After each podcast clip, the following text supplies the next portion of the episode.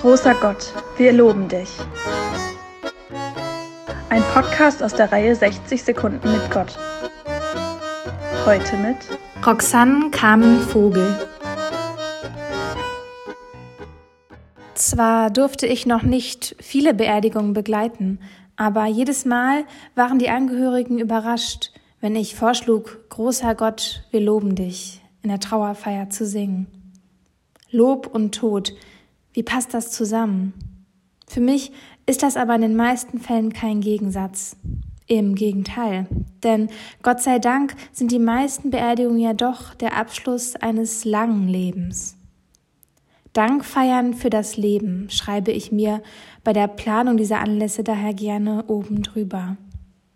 Und für ein langes, segenreiches Leben möchte ich danken, dem Schöpfer von allem. Auch wenn in diesem Moment vielleicht die Trauer überwiegt, kann es doch Hoffnung schenken, mit Zuversicht zu singen, auf dich hoffen wir allein, lass uns nicht verloren sein. Im Podcast hörten Sie heute Roxanne Carmen Vogel